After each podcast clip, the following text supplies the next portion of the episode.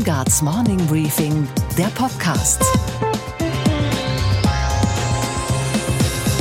Einen schönen guten Morgen allerseits. Mein Name ist Gabor Steingart und wir starten jetzt gemeinsam in diesen neuen Tag. Heute ist Donnerstag, der 31. Oktober. Und wenn Boris Johnson die Wahrheit gesprochen hätte, dann wäre Großbritannien ab heute nicht mehr Mitglied der Europäischen Union. Apropos Politiker, normalerweise versprechen Politiker nicht nur in Großbritannien immer das Blaue vom Himmel. Werden schon in wenigen Jahren aus Brandenburg, aus Mecklenburg-Vorpommern, aus Sachsen, aus Sachsen-Anhalt und aus Thüringen blühende Landschaften geworden sein. Und am Ende wird doch alles nur halb so schön. Nur bei Olaf Scholz, Finanzminister und vielleicht bald SPD-Chef, da ist es genau andersherum. Er macht uns mit Absicht schlechte Laune.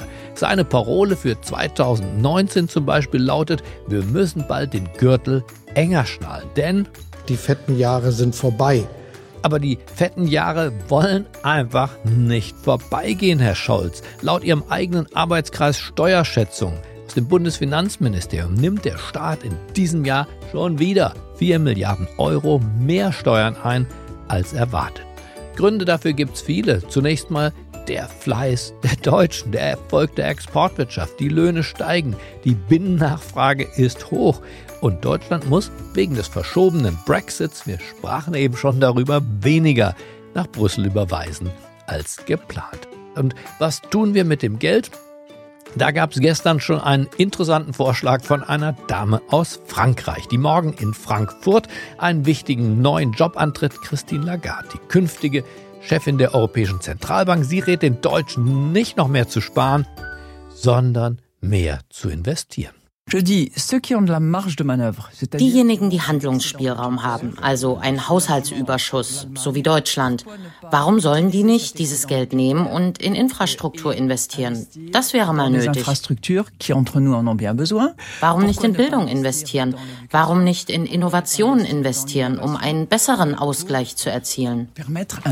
Das wäre doch für die SPD mal eine Erzählung. Investieren, zum Beispiel in Bildung, klingt jedenfalls attraktiv attraktiver als Die fetten Jahre sind vorbei. Früher im Übrigen, da klang die SPD optimistischer und entschlossener. Wie wir Unsicherheit überwinden und Not beheben helfen. Darum geht es jetzt. Und jetzt hat einer wie Scholz das S von SPD offenbar mit schlechter Laune übersetzt. Die fetten Jahre sind vorbei. Unsere Themen heute. Das Professoren-Ehepaar Marina und Herfried Münkler über die fehlenden und die falschen Narrative in der Politik. Wir treten eigentlich jetzt in vermutlich ein Jahrzehnt ein, das sehr viel mehr riskante Entscheidungen von uns abverlangt. Wenn es uns aber gelingt, auf den unterschiedlichen Feldern Gründe für Zuversicht zu schaffen, dann werden wir am Ende dieser zehn Jahre besser dastehen als jetzt. Außerdem, unsere Börsenreporterin Sophie Schimanski berichtet, wie die Anleger an der Wall Street auf die erneute Zinssenkung der amerikanischen Notenbank reagieren. Und wir schauen dabei zu, wie der Lack bei unserem Fußballidol Franz Beckenbauer immer weiter abblättert. Und wir beschäftigen uns einmal mehr mit dem Bayer-Vorstandsvorsitzenden Werner Baumann. Und es geht diesmal nur am Rande um Monsanto. Die Wähler sind gelangweilt, sagen die Demoskopen, und zwar von den Medien, die immer nur mit Personalspekulationen aufwarten. Was wird aus dem Habeck? Wo bleibt eigentlich der Lindner? Schafft's der Scholz? Wird der Höcke den Gauland vertreiben? AKK oder Merz? Wir Journalisten interessieren uns hingebungsvoll für diese Art Geschichten, aber die Wähler suchen was anderes. Sie schauen in die Gesichter und suchen die Geschichte dahinter, das Narrativ. Und dieses Bedürfnis einer Erzählung, einer Geschichte befriedigen Politiker nirgends so sehr wie in den USA. John F. Kennedy zum Beispiel erzählte die Geschichte von einer Nation, die besessen ist von Wissenschaft und Technologie und von Neugier getrieben und er versprach, erstmals Menschen auf den Mond zu schicken. We choose to go to the moon in this decade and do the other thing. not because they are easy, but because they are hard. Barack Obama zum Beispiel erzählte die Geschichte seines eigenen Aufstiegs aus schwierigen sozialen Verhältnissen und wie er es als junger schwarzer Mann in Chicago doch geschafft hat. Und er wollte seine Geschichte zu der Geschichte Amerikas machen, eine Geschichte nämlich von Hope and Change.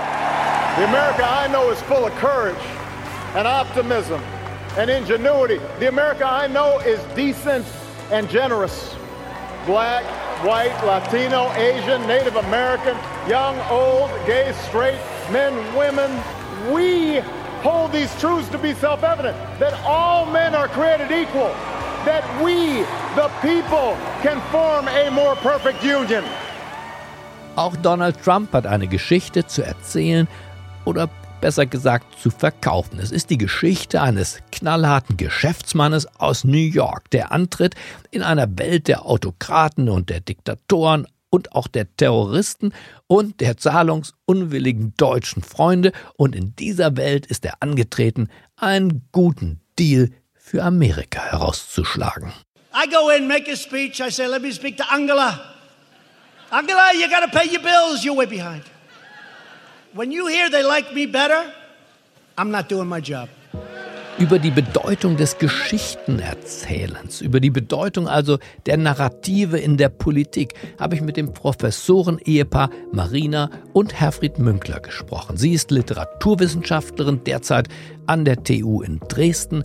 Er ist Historiker und Politikwissenschaftler an der Humboldt-Universität Berlin. Und gemeinsam haben sie das Buch Abschied vom Abstieg geschrieben. Und dieses Buch beschäftigt sich nicht nur, aber doch sehr ausführlich und sehr präzise und gedanklich sehr tief damit, dass vor allem negative Narrative das Problem der Gegenwart sind. Dass die einen ein Narrativ zu erzählen haben, früher war es besser und alles wird jetzt nur noch schlechter, und die anderen, die wir früher Volksparteien nennen, auf eine Geschichte, die nach vorne weist, die Mut macht, die Mut auch auf Zukunft macht, dass die derzeit fehlt.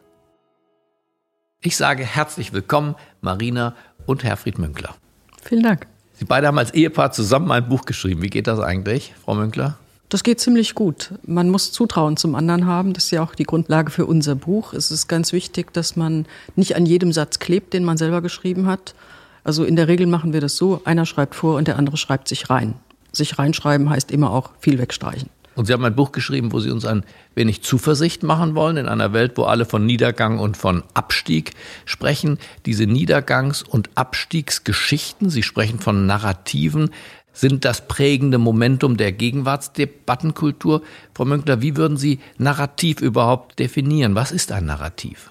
Ein Narrativ ist ein Erzählmuster, also gar nicht unbedingt eine konkrete Erzählung, sondern ein Erzählmuster, das die Wirklichkeitswahrnehmung sehr stark beeinflusst. Also früher war alles besser als so ein Narrativ. Genau, ein Narrativ ist auch, wir befinden uns im Niedergang, Deutschland ist nicht mehr das, was es mal war, das kann es auch nie mehr werden, außer wir haben einen radikalen Umsturz. Das sind solche Narrative und die formieren sehr stark den Blick auf die Gesellschaft. Und das ist das Gefährliche an solchen Narrativen. Wenn sie nicht stimmen. Aber was macht man eigentlich, wenn ein Narrativ stimmt? Ob ein Narrativ stimmt oder nicht, das kann man gar nicht so leicht entscheiden. Hinterher schon. Weimar ist niedergegangen. Ja, Weimar ist niedergegangen, aber nicht zuletzt wegen der Niedergangs- und Untergangsnarrative, die es damals auch gegeben hat. Also diese mhm. Narrative haben eine, die Dimension einer self-fulfilling prophecy. Das würde Karl Marx bestreiten, dass der Überbau den Unterbau dominiert. Ja, da hat sich Karl Marx geirrt. Über Narrative wird allerdings auch entschieden, Stichwort Klimaschutzbewegung, also The House is on Fire, wird auch entschieden, ob Handlungsdruck überhaupt als solcher wahrgenommen wird, ob Tempo auf ein Thema kommt, ob es priorisiert wird nach oben, wie es dieser Klimaschutzbewegung gelungen ist.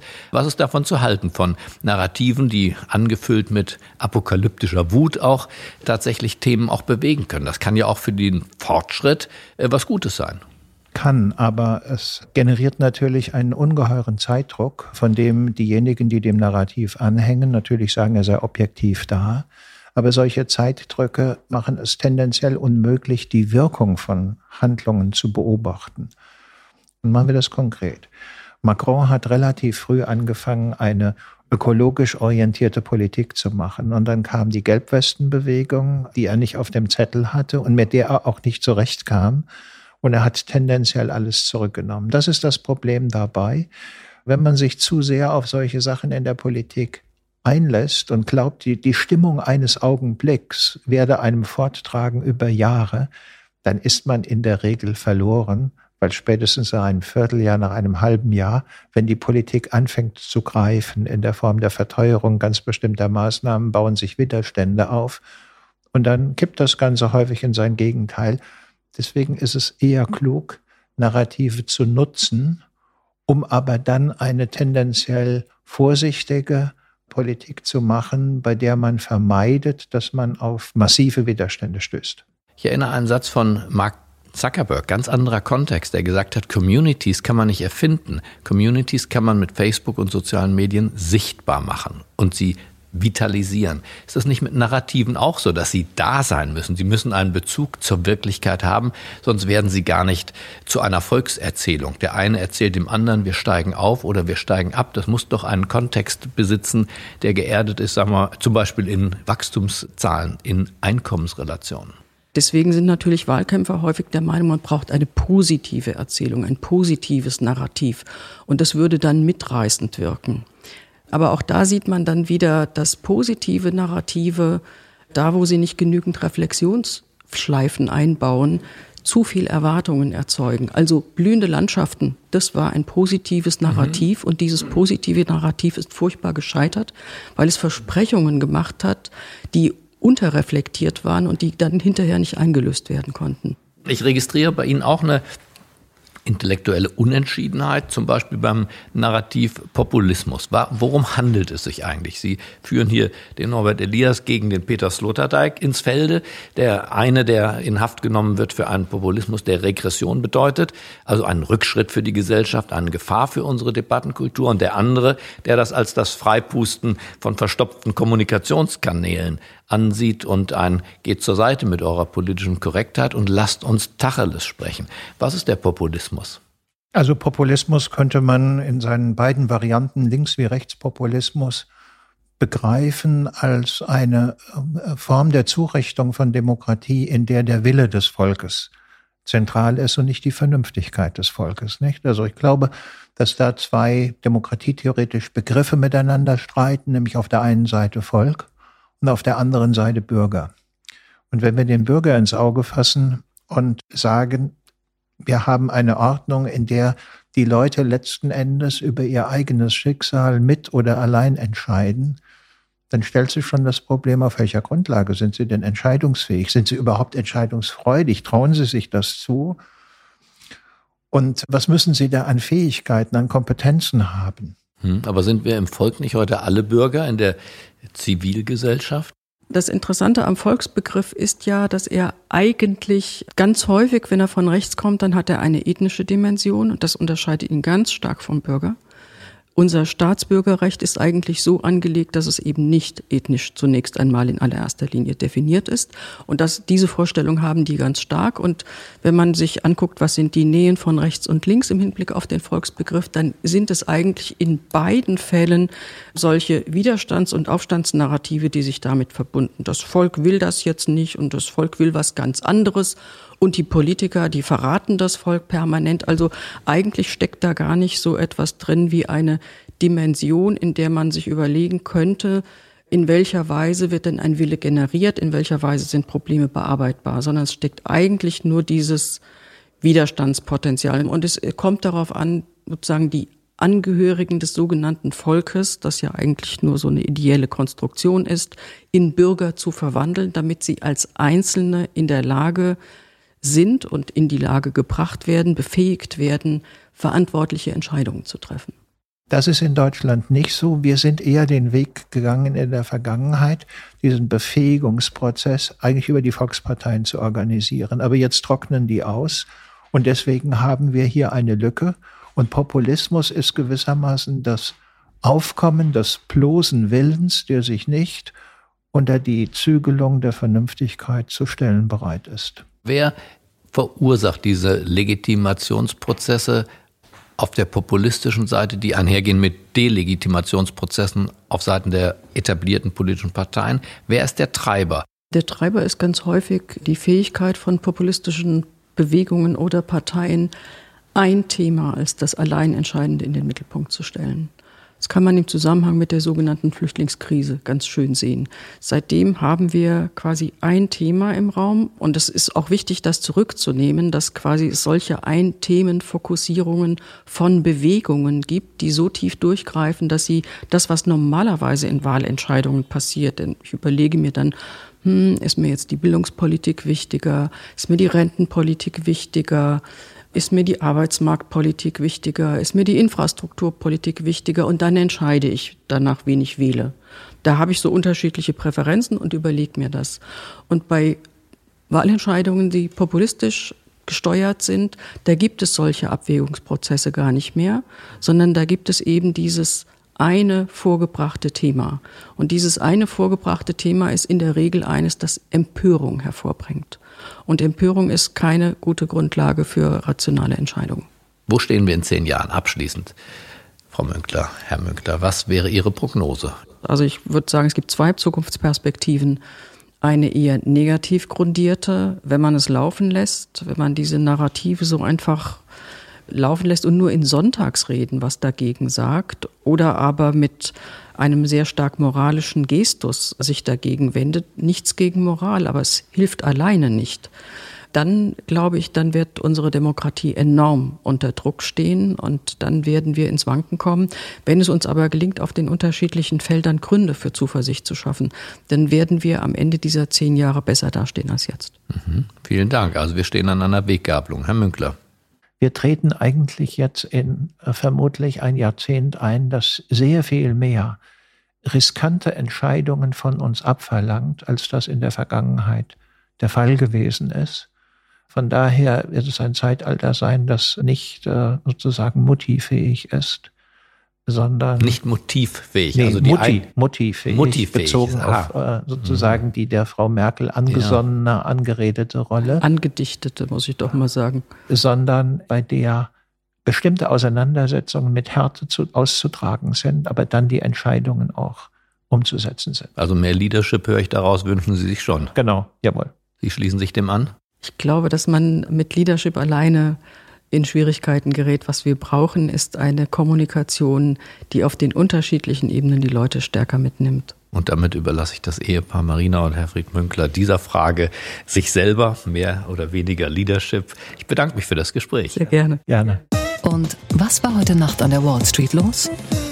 An der Wall Street ist es wie im Kinderzimmer. Wenn es da ganz ruhig wird, dann ist was im Busche. So war das auch am vergangenen Handelstag an der Wall Street. Zur Eröffnung kaum Bewegung. Die Anleger haben gewartet auf den Zinsentscheid der amerikanischen Notenbank. Und darüber spreche ich jetzt mit unserer Börsenreporterin in New York. Einen wunderschönen guten Morgen. Hallo Sophie. Guten Morgen, Gabor. Die Notenbank senkt den Leitzins erneut. Wie, Sophie, haben die Anleger und auch die Analysten darauf reagiert? Ziemlich erleichtert, denn die erneute Senkung, die dritte dieses Jahr, um weitere 0,25 Prozentpunkte sehen sie wie eine Art Impfung für die US-Wirtschaft. Noch läuft die ja gut. Wir haben eine niedrige Arbeitslosenquote, kauffreudige Konsumenten und einen Börsenrekord nach dem anderen. Aber wir sehen auch gleich mehrere mögliche Auslöser für eine kommende Rezession. Einmal natürlich den Handelskrieg mit China, dann die Zurückhaltung der Privatwirtschaft hier bei uns in den USA bei Investitionen und die Konjunkturdelle beim verarbeitenden Gewerbe. Die könnte, so ist zumindest die Hoffnung, dank niedriger Zinsen abgewendet werden. Alles weist aber gerade darauf hin, dass es das jetzt erst einmal war mit Zinssenkungen. Im Vergleich zu den Zinsen im Rest der Welt sind wir hier auch immer noch hoch. Auf 1,5 bis 1,75 Prozent haben sie sich eben gestern geeinigt bei der Notenbank. Zurück zur Wall Street selbst, da gab es Quartalszahlen und zwar von Apple, nicht irgendein Unternehmen. Erwartet war, dass der Gewinn und der Umsatz von Apple leicht zurückgehen würde, was natürlich für die Apple-Freunde und Fans keine gute Nachricht gewesen wäre, aber es kam anders. Sophie, sag uns, was ist wirklich passiert. Sie sind leicht besser ausgefallen als erwartet, sowohl hinsichtlich äh, Umsatz als auch in Sachen Gewinn. Tatsächlich war es sogar ein neuer Rekord für ein Septemberquartal. Der Umsatz lag insgesamt bei 64 Milliarden Dollar, 2% mehr als letztes Jahr um die gleiche Zeit. Die iPhone-Umsätze gehen weiter zurück, um 9%. in diesem Quartal eben im Vergleich zum Vorjahresquartal. Das zieht den Schnitt der letzten Monate aber nach oben. Da waren es nämlich minus 15 Prozent. Hören wir mal rein in den Earnings Call und äh, in das, was Tim Cook gesagt hat, denn der Star oder die Stars im Portfolio waren diese hier. We generated well over 50% revenue growth from wearables, and I'm thrilled to say that we set Q4 records for wearables in each and every market we track. Die Apple Watch oder die AirPods auch. Die haben Rekordumsatzwerte erreicht. iPads und Macs liefen auch gut und die Anleger waren zufrieden damit. Also scheint so, als läuft es eigentlich überall ganz gut, außer beim iPhone eben. Und was, Gabor, geht eigentlich gar nicht? Dass es offenbar immer noch Leute gibt, die glauben, dass die Ausrichtung von Olympia oder auch von Fußball-Weltmeisterschaften ganz ohne finanzielle Gegenleistung vonstatten gehen würde. Zum Beispiel Franz Beckenbauer. Der glaubte doch tatsächlich, oder muss man vielleicht sagen, der machte uns glauben, dass er glaubt. Äh, also das sind alles demokratische Vorgänge. Sicherlich ein ehrenvoller Ansatz, aber vielleicht sollten wir da nochmal genauer nachfragen. Wie ist das denn zum Beispiel bei so einer WM-Vergabe? Läuft da wirklich alles sauber oder ist es nicht doch so, dass auch einige dabei sind, die, sagen wir mal, ja, sich, sich selbst bereichern? Das ist halt mal, das ist halt einmal so. Wie willst du das kontrollieren? Ja, genau. Wie will man das eigentlich kontrollieren? Gestaltet sich schwierig und kommt ja oft erst Jahre später ans Licht. So wie jetzt. Ein gewisser Franz Beckenbauer soll bei der WM-Vergabe für die Weltmeisterschaft 2018 über einen Berater seine Stimme zugunsten Russlands zum Kauf angeboten haben, berichten jetzt die Kollegen vom Spiegel für 4,5 Millionen Euro. Und Russland hat ja zumindest tatsächlich den Zuschlag bekommen. Aber vielleicht hat ja der Kaiser eine Idee, warum Korruption überhaupt entsteht und wie man sie doch noch in den Griff bekommt. Wie man das ändern kann, ich weiß es nicht. Ich weiß es nicht. Man, man, ja, vielleicht indem man den Menschen ändert. Aber lieber Franz Beckenbauer, es gibt nichts Gutes. Außer man tut es. Okay, Gabor. Und was hat dich heute Morgen wirklich überrascht? Dass es offenbar unter Deutschlands Vorsitzenden immer noch Manager gibt, die Nerven wie Drahtseile haben. Werner Baumann von der Bayer AG in Leverkusen zum Beispiel scheint mir so ein Fall zu sein. Da ist auf der einen Seite diese enorme Glyphosat-Klagewelle nach der Übernahme von Monsanto.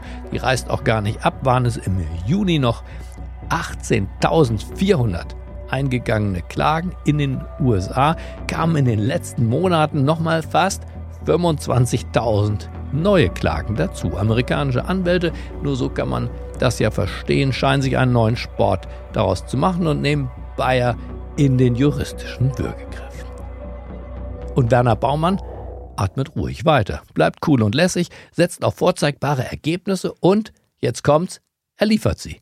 Im dritten Quartal fast 10 Milliarden Euro Umsatz und davon wiederum 2,3 Milliarden Euro Gewinn. Also darf man als Journalist einen so mächtigen Vorstandsvorsitzenden loben? Ich finde, man muss, und zwar für diese guten Nerven. Ich wünsche Ihnen einen fröhlichen Start in diesen neuen Tag. Bleiben Sie mir gewogen. Es grüßt Sie auf das Herzlichste, Ihr Gabor Steingart.